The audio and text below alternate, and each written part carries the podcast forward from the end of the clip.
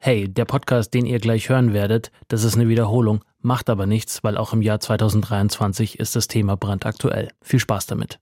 Deutschlandfunk Nova. Ab 21 mit Dominik Schottner.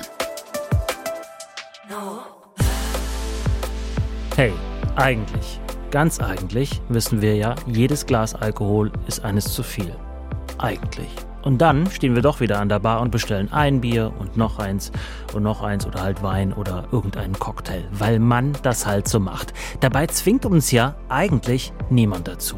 Ne? Vielleicht ist es aber auch einfach so, vielleicht fehlen uns nur die guten Alternativen. Das hat sich Isabella gedacht und hat einen Shop aufgemacht, wo es die eben doch gibt, diese guten alkoholfreien Alternativen. Und siehe da, sie trinkt seither weniger. Ihre Geschichte hören wir in diesem Ab 21 Podcast. Schön, dass ihr dabei seid. Und wir erfahren von einem Suchttherapeuten, wie das eigentlich geht, sich gegen diesen gesellschaftlichen Druck, nenne ich jetzt einfach mal so, zur Wehr zu setzen und zu sagen, nee, ich trinke heute kein Alkohol.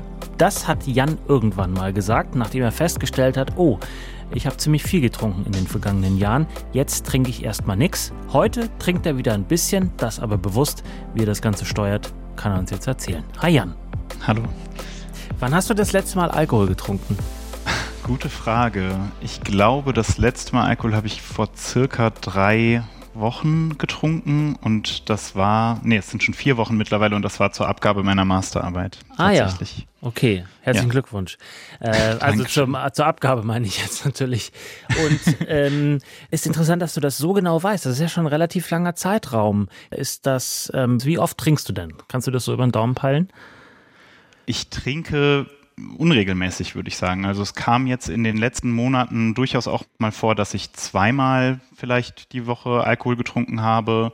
Es kam aber auch mal vor, dass ich vier Wochen nicht getrunken habe oder ja, weiß ich nicht, bestimmt auch vielleicht ein bisschen länger, vielleicht mhm. nicht viel mehr. Ja. Okay, und in welchem Setting trinkst du, wenn du jetzt zum Beispiel zweimal die Woche getrunken hast? Wenn es passt. Also jetzt dieses zweimal die Woche ist speziell ähm, bei mir jetzt gewesen. Ich habe nochmal angefangen, Sport ähm, im Verein zu spielen, also Handball. Mhm. Und da gab es dann häufiger mal so ein Bier nach dem Training. Und das war für mich sowas, was ich irgendwie auch mal nochmal ausprobieren wollte, wie sich das anfühlt, ob ich mich damit wohlfühle und, und? wie das auch mit den Jungs nach dem Training ist. Ähm, unterschiedlich. Also teilweise war das total gut und manchmal hatte das dann aber auch schon wieder so Tendenzen angenommen, dass es mir so ein bisschen zu regelmäßig und zu viel wurde, wo Aha. ich dann nochmal gesagt habe, okay, jetzt will ich vielleicht doch nochmal ein bisschen zurückschrauben. Also dritte Halbzeit mäßig, dass man dann äh, irgendwie den Kasten auch dringend leer machen musste oder die zwei. Ja, also sowas, ja, so Sprüche und so hat man da schon auch gehört. Und mhm. ähm, es ging auch teilweise so in die Richtung, wo ich so gemerkt habe, okay, da, da wird jetzt schon auch nochmal so ein bisschen Druck äh, aufgebaut und auch so diese Normalisierung, dass man eben nach dem Training ein Bierchen trinkt und so. Und das ähm, war eigentlich was, wo ich auch weg von wollte. Mhm. Ist auch ein Bierchen, ne? Nicht ein genau, Bier. Ja. Mhm. Oder Verniedlichung, genau. Ja, ja. ja. Äh, du hattest ja auch eine Phase, habe ich eingangs gesagt, in deinem Leben, wo du ziemlich viel getrunken hast. Ähm, was war das für eine Phase und wie kam es dann zu diesem Punkt, ab dem du alles anders gemacht hast? Ja, also ich würde fast sagen, dass das nicht unbedingt nur eine Phase war, sondern dass das einfach so eine Gewöhnung war. Also bei mir ging das so los, dass wir so mit der Oberstufe während der Schulzeit, dass es einfach losging, dass man irgendwie am Wochenende sich getroffen hat zum Trinken, zum Feiern und ja, ausgelassen Spaß haben und so. Und dieses am Wochenende trinken, das hat sich irgendwie ziemlich normalisiert bei mir und hat sich dann einfach irgendwie, gehörte so dazu. Mhm. Und das war so ein bisschen was, was ich irgendwann dann angefangen habe, so, ja, vielleicht so ein bisschen zu hinterfragen oder wo ich so gemerkt habe, teilweise auch so, dass ich mich damit nicht mehr so wohl gefühlt hat, dass vielleicht auch so ein bisschen dieses, dieser ausgelassene und dieser fröhliche Aspekt teilweise irgendwie auch nicht mehr da war und dass es mehr so diese, man macht es halt, weil man es macht und weil es irgendwie auch die anderen machen. Ja. Und weil es dazugehört. So dieses, ja, zum Beispiel mal auf eine Party gehen ohne Alkohol war irgendwie auch nicht Ging denkbar, nicht. weil das in meinem Kontext oder so in meinem Freundeskreis war das halt einfach normal, dass ja. man getrunken hat. Ich glaube nicht nur in deinem, ehrlicherweise. Also klingt, klingt, auch, klingt, ja. äh, klingt sehr vertraut auf jeden Fall. Aber trotzdem muss ich schon nochmal fragen, gab es ein auslösendes Moment? Gab es eine Geschichte, die du von nahestehenden Menschen mitbekommen hast? Irgendwas bringt einen ja doch immer zum Nachdenken. Oder wurdest du einfach älter und hast gesagt, hast vielleicht auch körperlich gemerkt, dass das alles nicht mehr geht? Also bei mir war das so, dass ich eine Psychotherapie angefangen habe und zum Anfang dieser Therapie hat die Therapeutin mich gefragt, ob ich mir vorstellen könnte, für den Zeitraum der Therapie keinen Alkohol zu trinken. Mhm. Mit der Idee, dass, ähm, also das scheint wohl auch empirisch, aber da, das weiß ich nicht, aber das nachgewiesen zu sein, dass das äh, helfen kann, irgendwie besser an die Probleme, an die man daran möchte, irgendwie dran zu kommen und dass das einfach helfen kann für, mhm. eine, für eine gelungene Therapie. Das war so der Anstoßpunkt. Ah ja, okay. Und dann hast du das auch gemacht und hast komplett auf Alkohol verzichtet?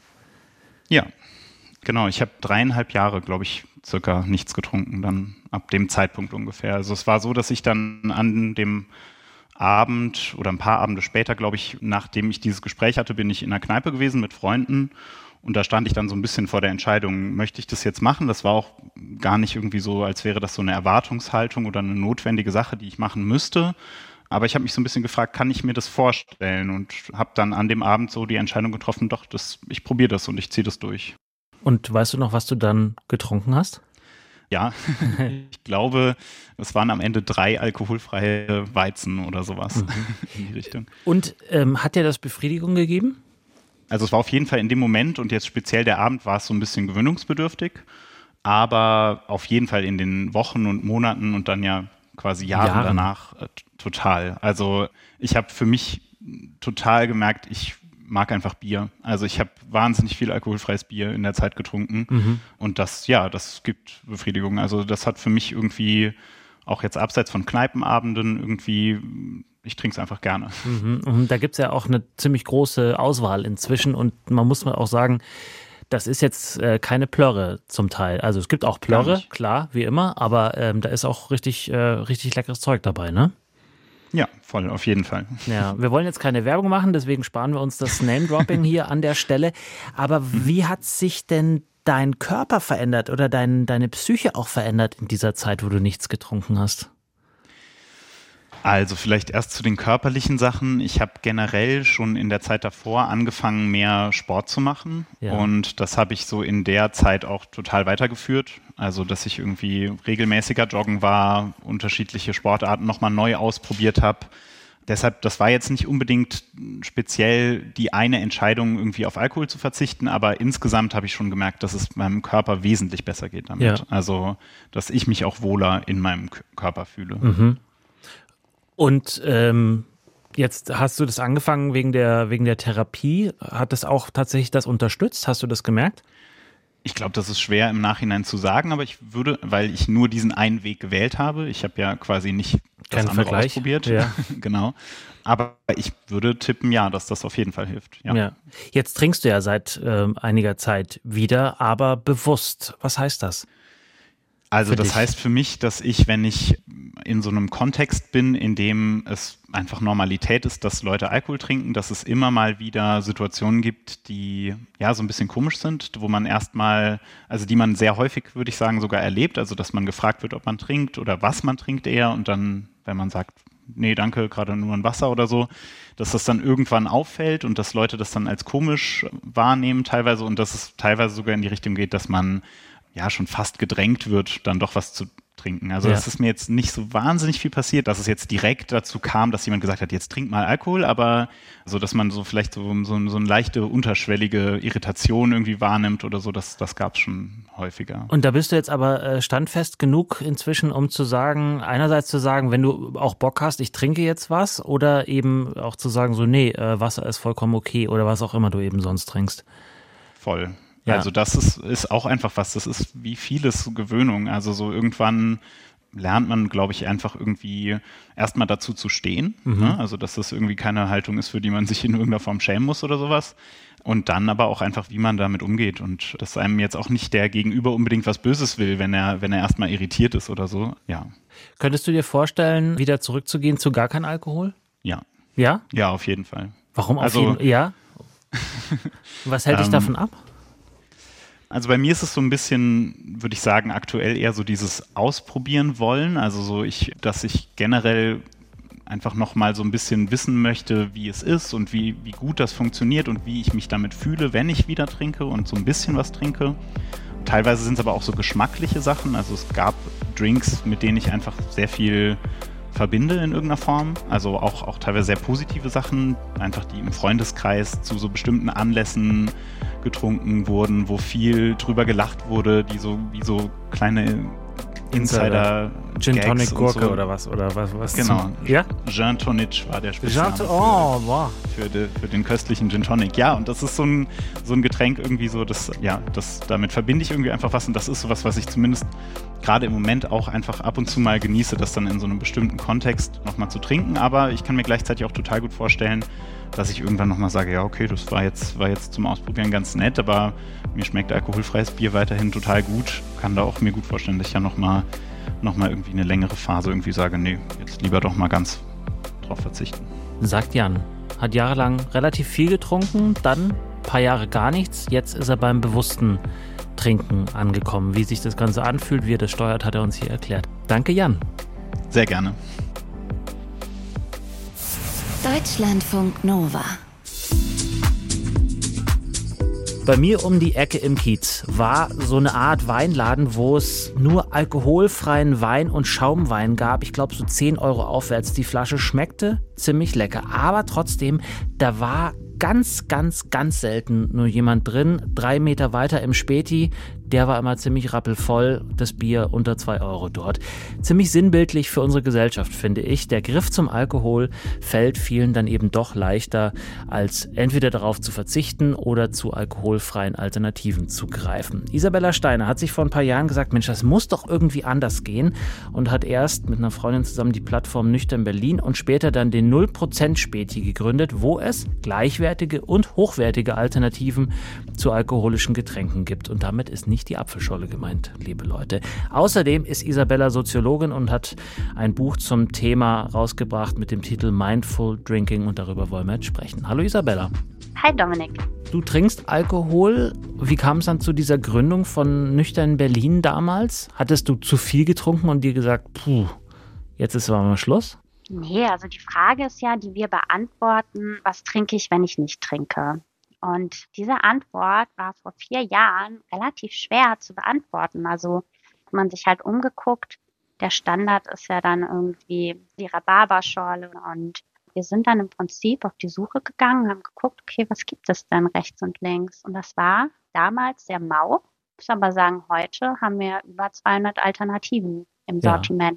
Da kommen wir auch gleich noch zu. Mich würde interessieren, was ist mit so Klassikern wie äh, Apfelschorle? Was ist mit äh, Softdrinks, Cola, Limo, äh, irgendwelche Schorlen, andere Schorlen? Warum, warum ist das nicht eine Alternative gewesen für dich damals? Naja, es geht ja um hochwertige und gleichwertige Alternativen. Und beispielsweise, wenn du Geburtstag hast oder eine Hochzeit oder jetzt zu Weihnachten, dann willst du ja nicht mit einer Apfelsaftschorle anstoßen. Du, auch, das kann auch teuer sein. Wenn das ein hochwertiger Bio-Apfelsaft ist, dann äh, kostet die Flasche schon auch mal 4 Euro. Du, ich glaube, es geht gar nicht so sehr um den Preis. Also Ja. bei mir ist es beispielsweise so, dass ich sehr gerne irgendwie den Moment, ne, ob das jetzt Feierabend ist oder ein besonders schwerer Tag oder ne, ich sehe mal jemanden wieder seit langer Zeit, ne, eine Flasche aufzumachen, ist ja auch irgendwie was sehr Symbolisches. Es geht ja irgendwie darum, diesen Moment zu zelebrieren, zeigen, wie schön es ist. Mhm. Und das geht halt nicht mit einer Apfelsaftschorle. Ne? Da fehlt dieses Korkenknallen und es ist wirklich sowas auch Rituelles. Und Ja. man möchte halt was Schönes ausschenken, was Besonderes. Spannend, weil das ist, ähm, ich habe mich mit der Thematik familienbedingt auch äh, intensiver auseinandergesetzt. Das ist aber genau der Punkt, wo sozusagen die Süchtigen und die Nicht-Süchtigen äh, getrennte Wege gehen. Weil wenn man jetzt anschaut, dass Süchtige davon loskommen wollen, dann können die eben genau nicht auf alkoholfreie Alternativen setzen, weil die ja in denselben Flaschen kommen oft. Also Bierflaschen, Weinflaschen, Sektflaschen. Die müssen dann eben zu alkoholfreien Alternativen wie Apfelschorle oder Spezi oder sowas greifen, um eben genau nicht dieses Erlebnis, was du eben beschrieben hast, dieses Ritual zu haben, weil das genau das ist, was das Problem ist für sie. Ja, das ist richtig. Und da grenzen wir uns aber auch ab. Wir sind da sehr offen in unserer Kommunikation. Aber wenn jemand, der seit 20 Jahren trocken ist, mit einem alkoholfreien Wein zugange ist, seit Jahren und bei uns gerne einen neuen ausprobieren möchte, dann who am I to judge? Ne? Habt ihr das? Habt ihr- Na klar, Habt ihr trockene AlkoholikerInnen als äh, Kunden? klar. Die Ernsthaft? trinken seit Jahren alkoholfreies Bier. Klar. Mhm. Also Ne? Und ähm, die sagen das dann auch sehr ehrlich. Und die sagen dann auch dazu, ne, dass das natürlich der Weg von einem alkoholfreien Bier oder einem Sekt zurück ist halt kurz. Mhm. Aber wenn die seit Jahrzehnten damit gute Erfahrungen haben, dann natürlich empfehlen wir ihnen dann unseren besten alkoholfreien Wein. Und wir haben ja auch nicht entalkoholisierte Weine, sondern auf Saftbasis. Das ist tatsächlich aber nur ein ganz kleiner Teil von unserem Sortiment. Der ist aber sehr ausgewählt und es ist ja auch beispielsweise bei Schwangeren so und bei Stillenden, dass wir auch immer dazu sagen, pass auf, da ist Restalkohol drin bis zu 0,5. Wir haben aber die und die Alternativen, die sind 0,00. Uns geht es einfach darum, unseren Auftrag zu erfüllen, dass wir die Leute darauf aufmerksam machen. Ähm, entsprechend offen sind wir damit. Ja. Du hast ja gerade schon das Wording angesprochen. Mindful Drinking heißt ähm, dein Buch. Was ist das für dich, Mindful Drinking? Mindful Drinking bedeutet eben für mich nicht dogmatisch zu sein, zu sagen, hört jetzt bitte alle auf zu trinken, der Teufel sitzt im Kühlschrank sondern kenn deine Alternativen und geht uns darum auch, die Leute aus dem Autopiloten zu holen, auch zu jedem Glas Ja zu sagen, sondern halt auch bewusst sich zu entscheiden, möchte ich heute Abend wirklich trinken oder eben auch nicht. Mhm. Weil viele sind ja in so einem Zugzwang. Und deswegen ist für mich Mindful Drinking die ganze Spanne. Wir haben Kunden bei uns im Shop, die kaufen den Aperol alkoholfrei und trinken den mit Sekt mit. Mhm. Ne, dann hast du die Hälfte gespart. Das ist ja auch Die Hälfte gespart an Alkohol, an, an, Umdrehungen, meinst du? Ganz genau. Ne? Mhm. Also ich meine, dieses Abrupte, das können manche, aber das können ganz viele nicht. Sagt Isabella Steiner von Nüchtern Berlin hat eine Plattform und später auch ein Späti mit aufgebaut, wo es alkoholfreie Alternativen zu alkoholischen Getränken gibt, die dem Ganzen in nichts nachstehen. Danke dir. Ich danke dir. Deutschlandfunk Nova. Weihnachten steht vor der Tür, Silvester steht vor der Tür. Eben haben wir Isabella gehört, die einen Shop betreibt, wo man nur alkoholfreie Alternativen zu Bier und Wein und so kaufen kann, weil sie sich irgendwann gefragt hat, die Isabella, was sie eigentlich trinkt, wenn sie nichts trinkt. Und davor haben wir die Geschichte von Jan gehört, der lange viel, dann gar nichts und jetzt wieder ein ganz klein wenig trinkt, sehr maßvoll und mit sehr angezogener Handbremse. Wie kann man das schaffen in einem Land, in dem knapp zwei Millionen Menschen alkoholsüchtig sind, nochmal zwei Millionen ungefähr mit Alkohol ziemlich Missbrauch betreiben und jedes Jahr laut Schätzungen zwischen 50 und so 70.000 Menschen an den Folgen ihres Alkoholkonsums sterben. Darüber möchte ich jetzt sprechen mit Matthias Nanz. Er ist Suchtexperte in Nürnberg. Hi Matthias. Hallo, schönen guten Abend. Trinkst du Alkohol? Ja, das tue ich. Und wann äh, das letzte Mal? oh, das letzte Mal, da müsste ich schon ein bisschen zurückgehen. Ich glaube, es war letzte Woche ähm, am Mittwoch. Okay. Also schon eine Weile her. Und in Maßen heißt dann so einmal im Monat oder, oder wie viel? Ähm, ganz unterschiedlich. Manchmal einmal im Monat, wie bei vielen, schätze ich. Ähm, manchmal vielleicht auch zwei, dreimal die Woche. Also es schwankt sehr stark, wie, wie denke ich bei den meisten Menschen, die Alkohol trinken. Also du trinkst ganz bewusst, entscheidest dich ganz bewusst dafür. Ja, ähm, bewusst. Ich glaube, das ist wie bei jedem Ernährungsberater auch. Äh, der geht vielleicht auch seltener dann mit der Zeit zu McDonalds und bei mir ist es halt so, durch das viele Beschäftigen mit dem Thema Sucht, geht man natürlich auch anders an die Sachen ran. Gerade wie wir es auch gehört haben, weil man eben weiß, was auch dahinter stecken kann, was auch eintreten kann im dümmsten Fall. Mhm. Und ich glaube, da ist man dann von vornherein schon nicht mehr so neutral, wie es vielleicht ähm, der Normalbürger dann auch ist. ja, wenn man so, ähm, so eine Zahl nennen sollte, wie mhm. viele Drinks, wie viel Liter Alkohol ist denn gesundheitsgefährdend äh, auf einen Monat gerechnet oder auf eine Woche gerechnet, was auch also, immer die Einheit ist? Genau, auf einen Monat gerechnet macht man es eigentlich nicht. Was es gibt, es gibt von der WHO zum Beispiel Empfehlungen für risikoarmen Konsum. Das sind für Frauen 10 bis 12 Gramm Alkohol pro Tag maximal und bei Männern 20 bis 24 Gramm äh, Alkohol pro Tag. Das mhm. klingt erstmal nicht viel. Entspricht? Ähm, entspricht, genau. Ähm, die halbe Bier für einen Mann, äh, halbe Bier, also 500 Milliliter, 5 Volumenprozent, das sind ungefähr 20 Gramm. Mhm. Und eine Frau die Hälfte. Ja. Kleines und, Bier. Kleines Bier und das maximal pro Tag, plus zwei Tage in der Woche gar nichts. Das wird als risikoarmer Konsum äh, betrachtet, heißt aber schon gleich, der risikolose Konsum ist damit nicht gemeint. Aha. Also das wäre so die unterste Schwelle dessen, was man auf Dauer sagt, ähm, was mit hoher Wahrscheinlichkeit in einem risikoarmen Konsum mündet an der mhm. Stelle. Und ab wann ist man süchtig?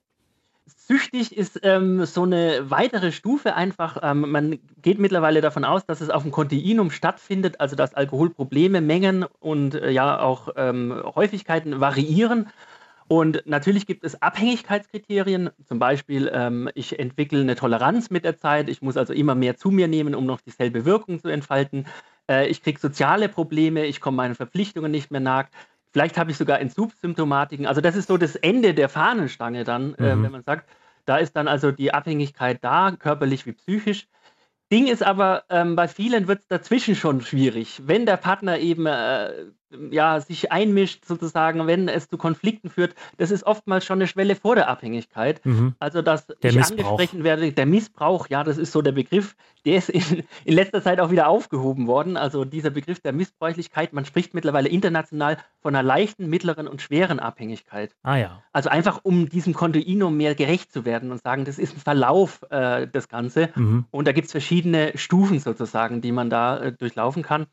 Und einfach nochmal so dieses problematisch wird es eigentlich schon bei den meisten Leuten, wenn aus dem Familien- oder Freundeskreis mich jemand anspricht. Mhm, und sagt, und sagt so, hör mal du. Hör mal, das ist jetzt wirklich viel geworden in letzter Zeit. Man ja. äußert Sorgen und Bedenken. Und ähm, das ist dann eigentlich so für viele ein deutliches Warnsignal schon vor einer Abhängigkeit. Muss man aber, und ich, jetzt spreche ich aus sozusagen eigener Erfahrung äh, mhm. mit äh, einem Familienangehörigen von mir, muss man sagen, die ähm, AlkoholikerInnen, die können ja auch etwas sehr gut und das ist äh, Dinge vertuschen, Dinge verdecken, ähm, ähm, Dinge gar nicht erst ans Tageslicht kommen lassen. Also da muss man wirklich sehr genau hinschauen auch, ne? Ähm, und ja, riechen vielleicht auch. Sehr genau hinschauen und gleichzeitig natürlich nicht den Fehler machen, nur in konfrontative Stellung zu gehen, mhm. nur mit Vorwürfen zu agieren, sondern eher wirklich sehr neutral, sachlich bleiben, äh, die eigenen Sorgen und Bedenken äußern und dann wirklich versuchen, in einen konstruktiven Dialog einzusteigen. Ja. Sonst haben wir einfach die Erfahrung gemacht, scheitert es schon sehr schnell nach den ersten zwei, drei Vorwürfen. Ja. Ähm, man kommt also gar nicht mehr zur Sache, zum Thema. Es ist sehr emotional, das Thema natürlich. Es ist mit Charme besetzt. Und da muss man einfach gucken, dass man da sachlich bleibt und ähm, einfach den, äh, die eigenen Bedenken und die eigenen Sorgen auch zum Ausdruck bringen kann. Das heißt, das war jetzt die Perspektive von Angehörigen auf möglicherweise Suchtkranke. Wir wollen ja jetzt auch schauen, wie können Menschen, die in Anführungsstrichen normal trinken, mhm. eigentlich sich so eine Art Resilienz, so eine Art Widerstandskraft aufbauen können gegen diesen gesellschaftlichen Druck, Alkohol trinken zu müssen. Was kann genau. man da machen? Also das ist natürlich in, in unserer Gesellschaft in vielen Situationen, ob das der Sektempfang auf der Arbeit ist oder das Firmenjubiläum oder was weiß ich. Also es gibt unzählige Gelegenheiten, wo so dieses soziale Mittrinken auch eine Erwartungshaltung vielleicht ist. Das hat sich aber doch deutlich gewandelt. Äh, es gibt aber grundsätzlich so vier, fünf Empfehlungen, die wir gerne geben an der Stelle. Die gebe ich jetzt äh, auch gerne zum Besten. Man kann sich natürlich einfach abgrenzen. Also ein einfaches Nein und mal einfach schauen, ob das akzeptiert wird in der Runde. Manchmal reicht es nicht aus. Dann ist schon die Frage, in welchem Kontext befinde ich mich hier? Kann ich vielleicht ein Nein mit einer Ausrede nutzen? Ja? Also sagen, äh, tut mir leid, ich will jetzt nicht mittrinken, also äh, mir ist heute nicht so gut oder ich habe Magenprobleme oder so. Wäre eine weitere Variante. Eine, eine, zusätzliche wäre jetzt, ich kann natürlich sagen, nein, für mich im Moment nicht. Ich will gerade meinen Konsum einschränken, beziehungsweise ich habe eine Alkoholproblematik. Das werde ich eher nicht im Firmenkontext vielleicht sagen, ja, aber vielleicht eher im Freundeskreis. So, das ist eine mhm. weitere Variante. Und jetzt kann ich das sozusagen immer weiter drehen, wenn ich jetzt immer noch sozusagen in der Situation bin, Mensch, trink doch einen mit und so weiter und an mir wird so rumgenervt, ja, dann kann ich auch einfach mal den Spieß umdrehen und fragen, warum ist es dir oder Ihnen jetzt so wichtig, dass ich jetzt hier Alkohol mittrinke? Mhm dann kommen die allermeisten Leute in extreme Erklärungsnot. und jetzt dreht sich das sozusagen. Jetzt müssen die begründen, warum ihnen wichtig ist, dass ich Alkohol trinke. Sollte das immer noch nix, zu nichts führen, kann man auch einfach diese Situation verlassen. Ähm, man sollte dann aber auch vielleicht mal den Beziehungsstatus zu den Personen äh, prüfen die also immer noch an mir dann sozusagen versuchen wollen, etwas durchzudrücken. Da sollte man sich nochmal genau fragen, mit wem man da so unterwegs ist. Das ja. ist so das allerletzte dann an der Stelle, äh, was man tatsächlich tun kann. Also die Situation tatsächlich verlassen an dem Punkt. Du hast uns eben erklärt, was man tun kann in Situationen, wenn man zum Beispiel mit ArbeitskollegInnen in so einer Kneipen Situation ist und die anderen sagen so, ey, komm, jetzt lass uns nochmal einen trinken. Jetzt gerade Weihnachtsmärkte und so ist auch so ein beliebtes Thema und man hat selber eigentlich überhaupt keinen Bock. Da hast du fünf äh, Wege aufgezeigt, wie man da rauskommen kann. Wenn man das jetzt aber nicht schafft, aus unterschiedlichen Gründen und man merkt über die Monate, über die Jahre vielleicht, oh shit, ich rutsche immer tiefer in diese Alkoholgeschichte rein. Wenn man das Glück hat und das merkt, was macht man als erstes, um da rauszukommen? Ähm, also erstmal Ruhe bewahren. ähm, man kann das auch wieder ändern. Ähm, es ist nicht unumkehrbar an der Stelle. Ähm, also da ist man heute forschungstechnisch einfach am Punkt angelangt. Äh, es ist kein schicksalsvolles Leben, es muss es nicht sein. Es gibt mittlerweile ein sehr differenziertes Hilfesystem. Äh, das muss nicht immer der mehrmonatige stationäre Aufenthalt sein, der Richtung Abstinenz abzielt, sondern wir haben mittlerweile ein differenziertes Behandlungssystem, das neben der klassischen Abstinenz, ja, also mhm. wo man wirklich ähm, in die ganz normale Entgiftung und Entwöhnungstherapie geht, äh, auch in Richtung einer Konsumreduktion zum Beispiel mit Fachkräften arbeiten kann ähm, oder ähm, sich einzelne schadensmindernde Maßnahmen überlegen kann, wie man seinem Körper weniger schädlich äh, sozusagen ähm, durch den Konsum ähm, ja, helfen kann an ja. der Stelle. Das heißt aber, das ist ja jetzt sozusagen der zweite oder dritte Schritt, also sozusagen die, welche Therapieform ist die richtige oder auf welches Ziel möchte mhm. ich hinarbeiten? Ich meinte eigentlich so diesen Schritt, äh, bevor man dahin kommt. Also äh, öffne ich mich meinem Partner, meiner Partnerin oder gehe ich eigentlich direkt zu irgendeiner Suchthilfeeinrichtung und sage denen so, ey Leute, ich glaube, ich habe ein Problem, helft mir mal bitte. Was ist der aus deiner Sicht die niedrigschwelligste Reaktion, die man zeigen sollte? Also ich glaube, die niedrigschwelligste und die einfachste Situation klingt jetzt etwas absurd, aber ich glaube, viele machen das. Das ist erstmal sich informieren. Ins ähm, Netz gehen. Ne, erstmal ins Netz gehen. Äh, es gibt dann zum Beispiel äh, Standardtests, ähm, zum Beispiel der Audit, Alcohol Use Disorders Identifications Test. Ähm, der besteht aus zehn Fragen. Da bekomme ich insgesamt 40 Punkte, wenn ich alle äh, negativ beantwortet habe, sozusagen. Ja. Und ähm, ich bekomme mal so eine erste Rückmeldung, wie es bei mir steht. Ist es problematisch? Geht es schon Richtung Abhängigkeit? Also, das wäre so ein allererster Schritt. Ich glaube, das ist der gängigste, dass man einfach mal sucht, was gibt es so. Natürlich kann ich auch mit einer Suchtberatungsstelle in Kontakt treten. Die sind mittlerweile auch breit aufgestellt. Das geht auch über Chat, ähm, das geht über einen Anruf, äh, das geht natürlich auch über vor Ort aufsuchen. Ähm, ob man sich einem Partner oder einem ja, engen, einer engen Person anvertraut, ich glaube, das muss man, musste man wieder jedem selber überlassen. Ähm, manche wollen das, manche wollen das bewusst nicht mhm. ja, und wollen sich erstmal selber mit auseinandersetzen. Ein kleinerer Schritt wäre natürlich noch, es gibt Selbsthilfebücher auch im Buchhandel. Ne? Also wirklich fachlich gut aufgearbeitete, nach dem wissenschaftlichen Stand, aufgearbeitete ähm, Bücher, die einen auch sozusagen erstmal an die Hand nehmen und einem sinnvolle Schritte zeigen, wie man etwas am Alkoholkonsum verändern kann. Also auch das wäre so ein weiterer Schritt, bevor man in das Suchthilfesystem direkt selber einsteigt. Ähm, wir haben teilweise auch Online-Plattformen, ja, mhm. also wo man sich anmelden kann, registrieren kann, wo man auch erste Schritte der Veränderung selbstständig gehen kann. Also auch das ist eine Möglichkeit.